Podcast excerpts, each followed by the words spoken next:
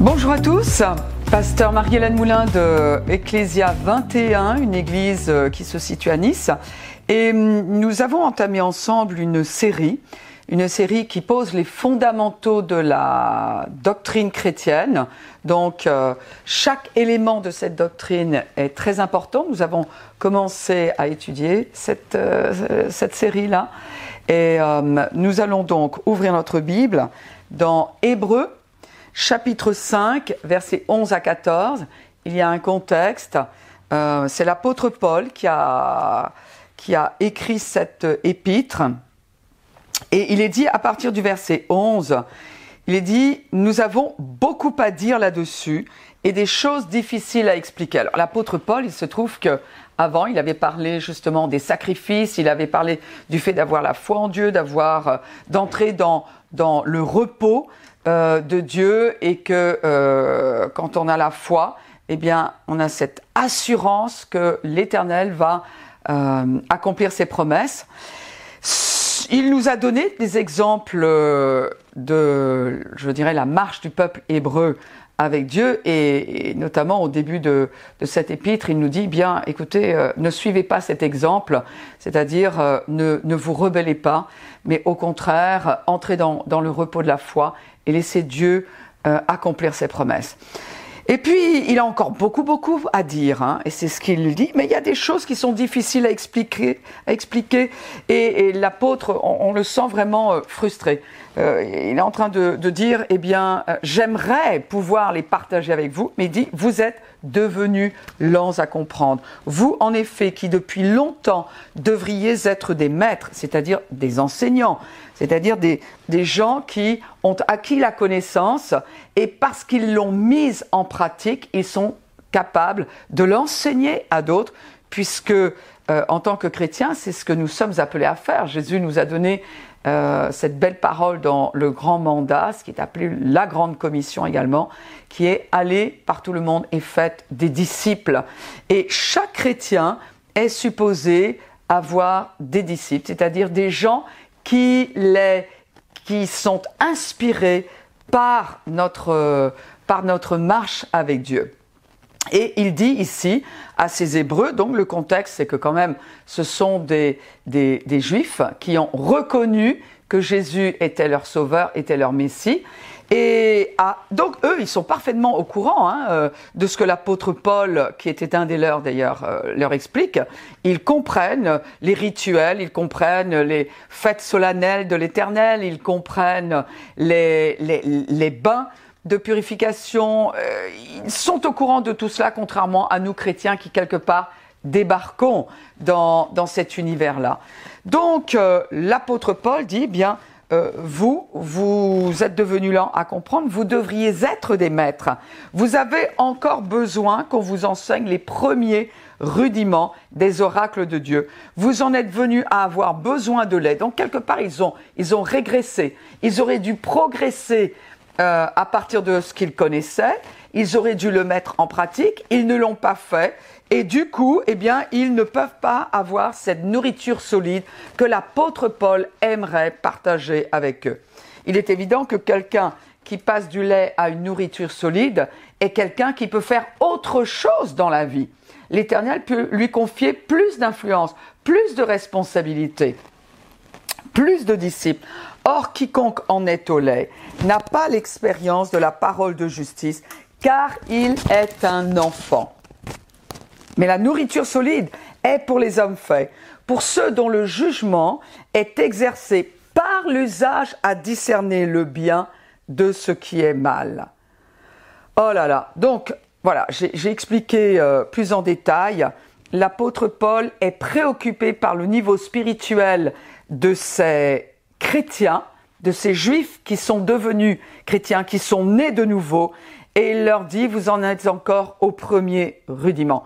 Là-dessus, Hébreu chapitre 6, verset 1 et la suite, il dit, c'est pourquoi, laissant les, les, les éléments de la parole de Christ, c'est-à-dire laissant les premiers rudiments des oracles de Dieu, laissant le lait, c'est-à-dire ayant un jugement exercé par l'usage à discerner ce qui est bien de ce qui est mal, c'est-à-dire à force d'avoir pratiqué ce que vous savez, eh bien vous allez avoir besoin d'une autre qualité de nourriture. C'est-à-dire que nous allons pouvoir bâtir sur ce que vous aviez déjà reçu et non pas, comme on a tendance à faire, non pas remplacer. Si nous avons reçu les premiers rudiments des oracles de Dieu, si nous avons reçu le lait de la parole de Dieu, alors nous devons ajouter à ce que nous avons déjà reçu et qui constitue la fondation de la doctrine chrétienne, la fondation de notre marche avec Dieu. Donc il ne s'agit pas de remplacer l'un par l'autre, mais là au verset 1, il dit, laissant les éléments de la parole de Christ, tendons à, ayons la volonté de grandir. Tendons à ce qui est parfait, qui veut dire qui est complet. Tendons à avoir tout ce que le Seigneur a pour nous. Euh, vous savez, arrivé à la fin de notre vie, nous aurons, Dieu se sera arrangé pour nous donner toute la révélation dont nous avons eu besoin. Il ne nous cache rien de ce que nous avons besoin pour mener une vie à l'exemple de Christ sur cette terre et pour accomplir notre destinée en Christ. Ceci dit, évidemment, la révélation, comme on est en train de le voir, euh, dépend de la soif que nous avons, dépend de ce que nous avons mis en pratique avec ce qu'il nous a déjà donné. Euh, parfois, il y a des chrétiens qui ont finalement un, niveau de révélation qui est encore euh, équivalent à, au, niveau de, de ceux qui en sont au lait. Pourquoi? Parce qu'ils ne mettent pas en pratique. Ils ne mettent pas en pratique ce qu'ils ont reçu. Et, et c'est important de, de, de, continuer parce que la révélation nous est donnée au fur et à mesure de ce que nous avons fait avec ce qui nous a déjà été donné. Mais il est évident que, par exemple, toute la révélation que j'aurais reçue, euh, et je fais le total de cette révélation arrivée à la fin de ma vie, à la fin de ma course euh, sur Terre, eh bien, euh, ça n'est pas toute la révélation qui existe, mais j'aurais reçu tout ce qui est utile pour ma vie en Dieu. Et cela va dépendre de ma soif de grandir. Cela va dépendre de la, de la volonté que j'ai à atteindre cette destinée et à recevoir toute la révélation que Dieu a pour moi. Et il est dit donc, laissant les éléments de la parole de Christ, tendons à ce qui est complet, à ce qui va nous rendre complet, sans poser de nouveau le fondement, c'est-à-dire sans revenir à l'ABC. C'est exactement comme un chrétien qui veut faire toute la volonté de Dieu, mais il est encore au stade de la maternelle. Eh bien, il ne pourra jamais diriger l'entreprise que Dieu a pour lui, par exemple. Il ne pourra jamais faire les études que Dieu aurait voulu qu'il fasse ou besoin qu'il fasse. Donc, sans poser de nouveau le fondement, et là, il nous donne ce qui constitue les premiers éléments des oracles de Dieu. Il dit le renoncement aux œuvres mortes. Ça fait partie de la fondation ou du fondement de la doctrine chrétienne, c'est-à-dire de la vie de chaque chrétien, quelle que soit sa dénomination, quel que soit son âge et quelle que soit sa culture. Il y a le renoncement aux œuvres mortes, nous avons déjà vu cela la dernière fois, de la foi en Dieu, c'est ce que nous allons voir cette fois-ci, de la doctrine des baptêmes, de l'imposition des mains, de la résurrection des morts et du jugement éternel. Ici, après avoir expliqué que personne ne peut gagner un statut, une faveur, une bénédiction, une position avec Dieu grâce à ses propres œuvres, eh bien, il explique qu'il faut ajouter la foi en Dieu. Euh, en d'autres mots, la repentance n'est pas suffisante. Nous avons vu que le renoncement ou la repentance, cela veut dire changer d'avis par rapport à. Avant, je pensais, j'avais un avis sur Dieu, j'entends la vérité, j'entends ce que Jésus a fait lors de son ensevelissement, de sa résurrection et de, sa mort, de son ensevelissement et de sa résurrection. Et là, je change d'avis. J'ai un autre avis sur Dieu qui fait qu'avant peut-être j'allais dans cette direction. Maintenant, je vais aller dans cette direction. Avant, je croyais que Dieu était en colère après moi. J'entends ce que Jésus a fait pour moi et maintenant je comprends qu'au contraire, il m'offre la réconciliation, il m'a offert le pardon, il veut une vie avec moi, il m'invite à vivre dans sa famille pour l'éternité avec sa propre nature, étant lui-même devenu mon Père. Donc ça c'est extraordinaire. Mais changer d'avis sur Dieu, ça ne suffit pas. Ce serait plutôt peut-être avoir de la sympathie pour lui seulement. D'ailleurs, c'est exactement ce que Jésus a, dit dans Jean chapitre 8, verset 24. Il dit, c'est pourquoi je vous ai dit que vous mourrez dans vos péchés. Donc, pour quelqu'un qui n'est pas né de nouveau, qui n'a pas reçu le pardon de ses péchés, qui est sans Christ, je ne parle pas de ce qu'on fait de bien ou de mal, hein. non, je parle de la nature du péché qui dans tout être humain qui vient sur terre. Nature du, du péché que Dieu voudrait remplacer par sa propre nature, celle qu'il a mise en Christ. Et donc, Jésus s'adresse à tous et il dit, je vous dis, vous mourrez dans vos péchés. Il ne s'agit pas juste de la mort physique, la mort ayant le sens biblique de séparation d'avec Dieu. Et il dit, vous serez séparés à cause de vos péchés. Vous serez séparés d'avec Dieu pour l'éternité. Et il nous dit ici, car si vous ne croyez pas ce que je suis, vous mourrez dans vos péchés.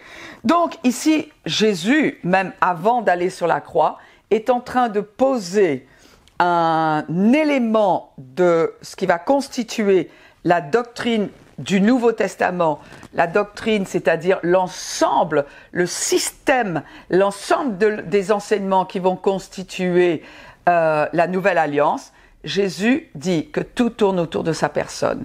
Il ne s'agit pas de changer d'avis sur Dieu.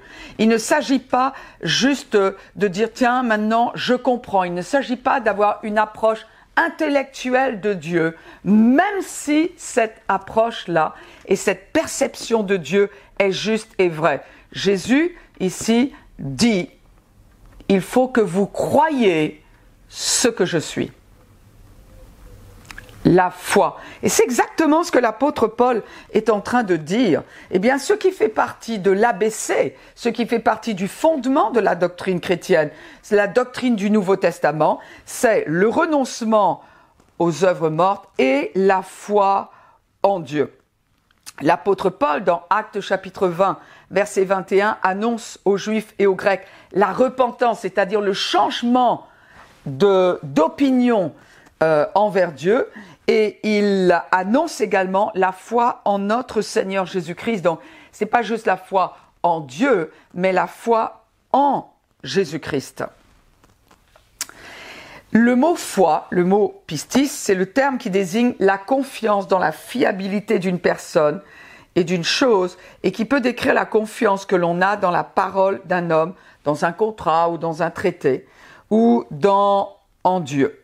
Évidemment que ce terme implique à la fois la connaissance et l'action. La, la, foi est cette euh, assurance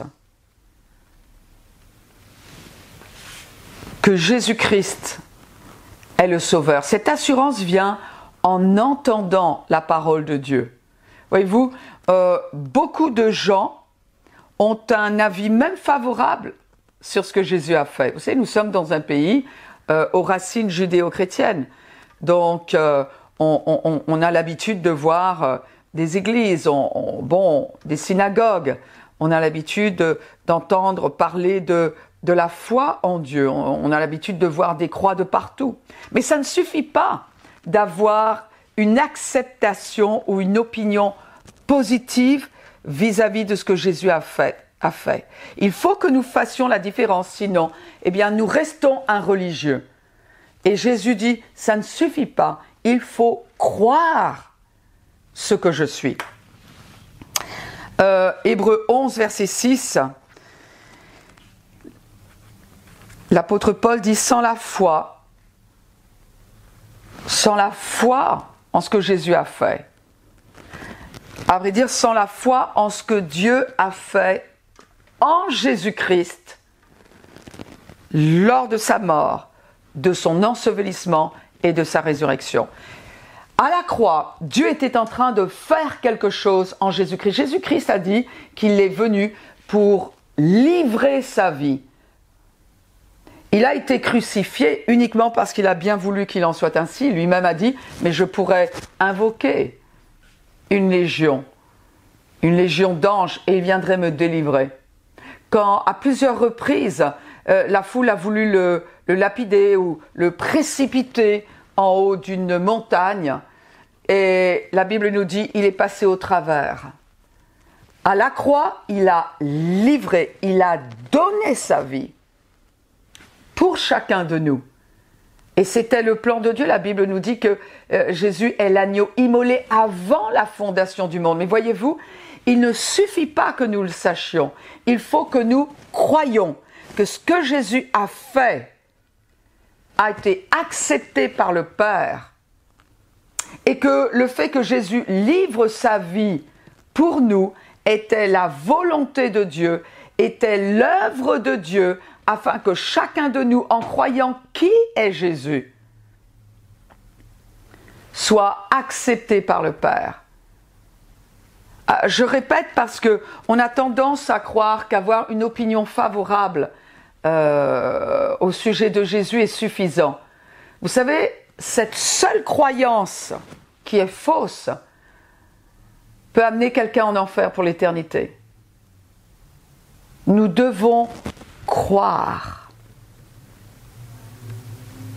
Alors vous dites, mais comment est-ce que je crois?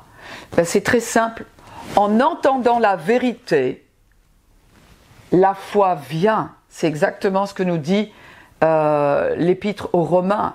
La foi vient en entendant la parole de Dieu, qui est la vérité. À chaque fois que l'évangile est annoncé, à chaque fois que l'œuvre de Jésus-Christ sur la croix et, Jésus-Christ ressuscité est annoncé, eh bien, il y a cette capacité de croire qui nous est donnée. Donc, où nous choisissons de croire que ce que Jésus a fait suffisant pour me permettre de vivre pour l'éternité avec Dieu. Ce qu'il a fait, non pas ce que je fais, c'est pour ça qu'il était important que l'apôtre Paul insiste sur le fait de renoncer à gagner la faveur avec Dieu par nos œuvres mortes, nos œuvres méritoires, nos œuvres qui sont, elles sont inutiles pour Dieu. Pourquoi? Parce qu'on ne peut rien ajouter à ce que Jésus a, fait. On ne peut rien ajouter à l'œuvre de la mort de Jésus, de l'ensevelissement et de la résurrection. L'œuvre de la résurrection était celle de Dieu par la puissance du Saint-Esprit. Le Père, le Fils était, le Père, le Fils, le Saint-Esprit était à l'œuvre dans, dans ce qui a, est l'élément essentiel de notre rédemption, de notre rachat, de notre réconciliation avec Dieu le Père. Dieu est l'initiateur c'est ça la grâce. La grâce parle du fait que Dieu est l'initiateur de notre rachat, est l'initiateur de la réconciliation qu'il nous offre avec lui-même. Et le deuxième élément de la grâce, c'est qu'il, que ce qu'il a fait est gratuit et que personne ne mérite ce qu'il nous offre, ce qu'il nous a donné gratuitement. Et la seule chose qui soit requise, c'est la foi croire à ce que Jésus a fait. Quand quelqu'un croit en ce que Jésus a fait, il cesse de croire que ce qu'il pourrait faire ajouterait au sacrifice de Jésus-Christ. C'est énorme de comprendre ces choses. Et tant que nous n'acceptons pas ce processus, tant que nous n'acceptons pas que Jésus a tout fait, c'était suffisant. Il a réglé le problème de la séparation d'avec Dieu. Il l'a réglé une fois pour toutes à la croix. Vous et moi ne pouvions pas nous réconcilier avec Dieu. Parce que tout ce que nous aurions pu faire, la Bible nous dit, était comme un vêtement souillé pour Dieu.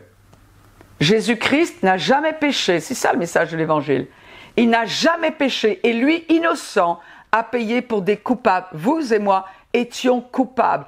Et ce que l'apôtre Paul dit, c'est renoncer aux œuvres mortes, renoncer à ajouter quoi que ce soit à la croix. Mais ne vous contentez pas d'entendre ce que Jésus a fait. Ne vous contentez pas de savoir ce que Jésus a fait. Il faut que vous croyez, c'est-à-dire que vous vous appropriez ce que Jésus a fait, que vous réalisiez et que vous acceptiez. Vous savez, croire passe également par la confession, c'est-à-dire le fait d'articuler. C'est ainsi que nous nous approprions le pardon des péchés, qui a été donné il y a 2000 ans. Hein. Mais comment est-ce que moi, aujourd'hui, je m'approprie le pardon qui m'a été accordé il y a 2000 ans Bien, c'est en articulant.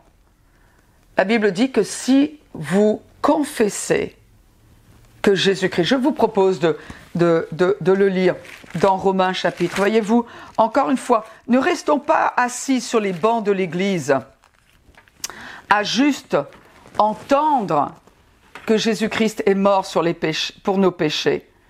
Parce qu'ici, il est dit, croyez. Jésus a dit, vous mourrez dans vos péchés. Car si vous ne croyez pas ce que je suis, si vous ne croyez pas que je suis celui qui vous rachète de vos péchés, si vous ne croyez pas que je suis le chemin vers Dieu, si vous ne croyez pas que je suis la vie, celle dont vous avez besoin, cette qualité de vie qui existe en Jésus-Christ, si vous ne croyez pas, alors vous resterez séparés d'avec Dieu. C'est malheureux à dire, mais il y a des gens qui vont passer toute leur vie à écouter l'Évangile et à acquiescer intellectuellement. Mentalement, ils sont d'accord avec ce qu'ils entendent. Mais être mentalement d'accord avec l'Évangile ne change pas un cœur. Dans Romains chapitre 10, verset 9, il est dit si tu confesses, c'est-à-dire si tu dis la même chose que. Et ici, eh bien, il s'agit de dire la même chose que ce que Dieu dit. Si tu confesses de ta bouche, il est question d'articuler, il est question de proclamer, il est question de prendre une position que personne ne peut prendre à notre place. Si tu confesses de ta bouche les péchés, étonnamment non. Si tu confesses de ta bouche le Seigneur Jésus, c'est exactement ce que Jésus a dit. Exactement ce qu'il a dit. Il a dit, c'est pourquoi je vous dis que vous mourrez dans vos péchés, car si vous ne croyez pas ce que je suis,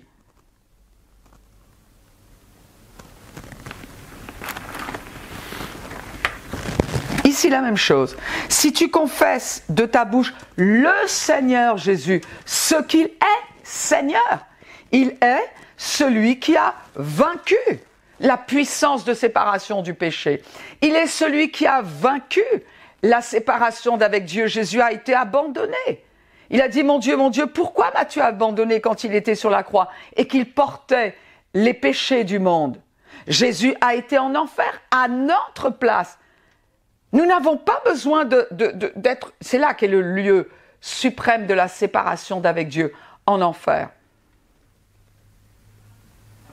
Et pour nous éviter d'aller eh bien, évidemment qu'il s'est arrangé pour que le message de l'Évangile parvienne jusqu'à vous. Mais vous pouvez dire oui, oui, oui. Hochez la tête simplement. Acquiescez. Sans jamais faire ce qu'il est dit. Articulez votre foi pour vous approprier ce salut. La Bible dit, vous, vous resterez dans vos péchés. Ce qui a la puissance de vous séparer de vos péchés. C'est justement Romains chapitre 10, verset 9, il est dit, si tu confesses de ta bouche, tes parents ne peuvent pas le faire pour toi, ton, ton, ton prêtre ou ton pasteur ou, ou quiconque, personne ne peut le faire pour toi. Tu assumes ton choix de faire de Jésus ton Seigneur et le Seigneur sur tes péchés, le vainqueur. Et il est dit, et si tu crois dans ton cœur, dans ton cœur, il est question de toi et de Jésus personnellement. C'est ce qu'il dit encore. Si vous ne croyez pas ce que je suis. Ça n'est pas une foi collective, c'est une foi qui est personnelle. Et c'est pour ça qu'elle doit sortir, que cette foi dans ton cœur doit venir dans ta bouche. Si tu crois dans ton cœur que Dieu l'a ressuscité des morts, si, tu crois que Jésus est vivant, tu seras sauvé. Le, le salut dépend de ta foi dans l'œuvre que Dieu a réalisée en Jésus-Christ. Plus précisément, ta foi dans qui est Jésus. Est-ce que Jésus n'est juste qu'un prophète pour toi? Est-il simplement un homme qui a fait de belles choses? N'est-il qu'un homme qui était un, un, leader? Oui, Jésus a fait de belles choses. Oui, Jésus était un prophète.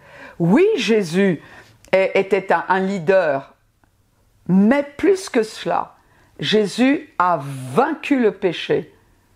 Jésus a vaincu la mort. Jésus est celui qui nous a réconciliés avec Dieu le Père. Il est le seul médiateur entre Dieu et les hommes. Jésus a dit, si vous croyez ce que je suis, excusez peut-être ma, ma franchise, mais Jésus n'a pas dit, si vous croyez qui est ma mère personne ne prend la place de Jésus. Pourquoi? Ben, demandez-vous qui est mort pour vos péchés Demandez-vous qui est mort pour vos péchés. La Bible nous dit précisément tous les hommes ont péché et sont privés de la gloire de Dieu. Tous les hommes, euh, toutes les femmes ont, péché.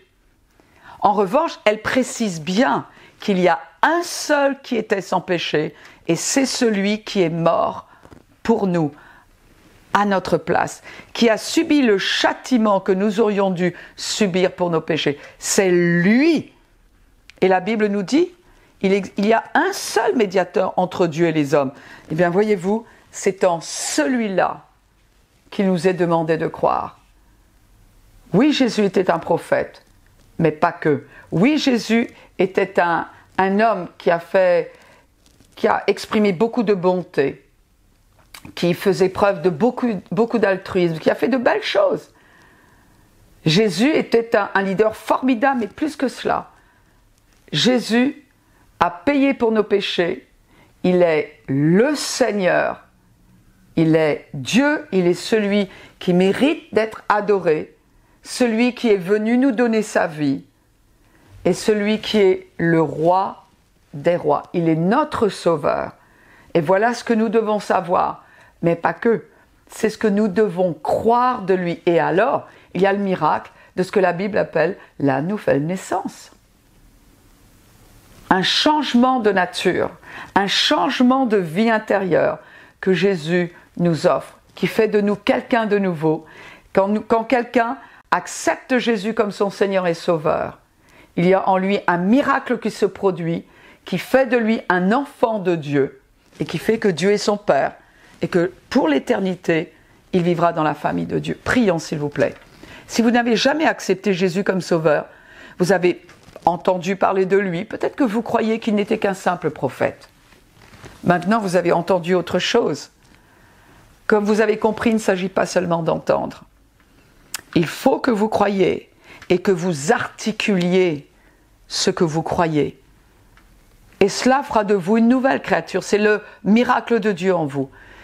Je vous encourage à peut-être répéter cette prière après moi, pas parce que vous répétez, non, au contraire, c'est plutôt quelque chose qui doit, des paroles qui doivent vous inspirer à exprimer votre foi.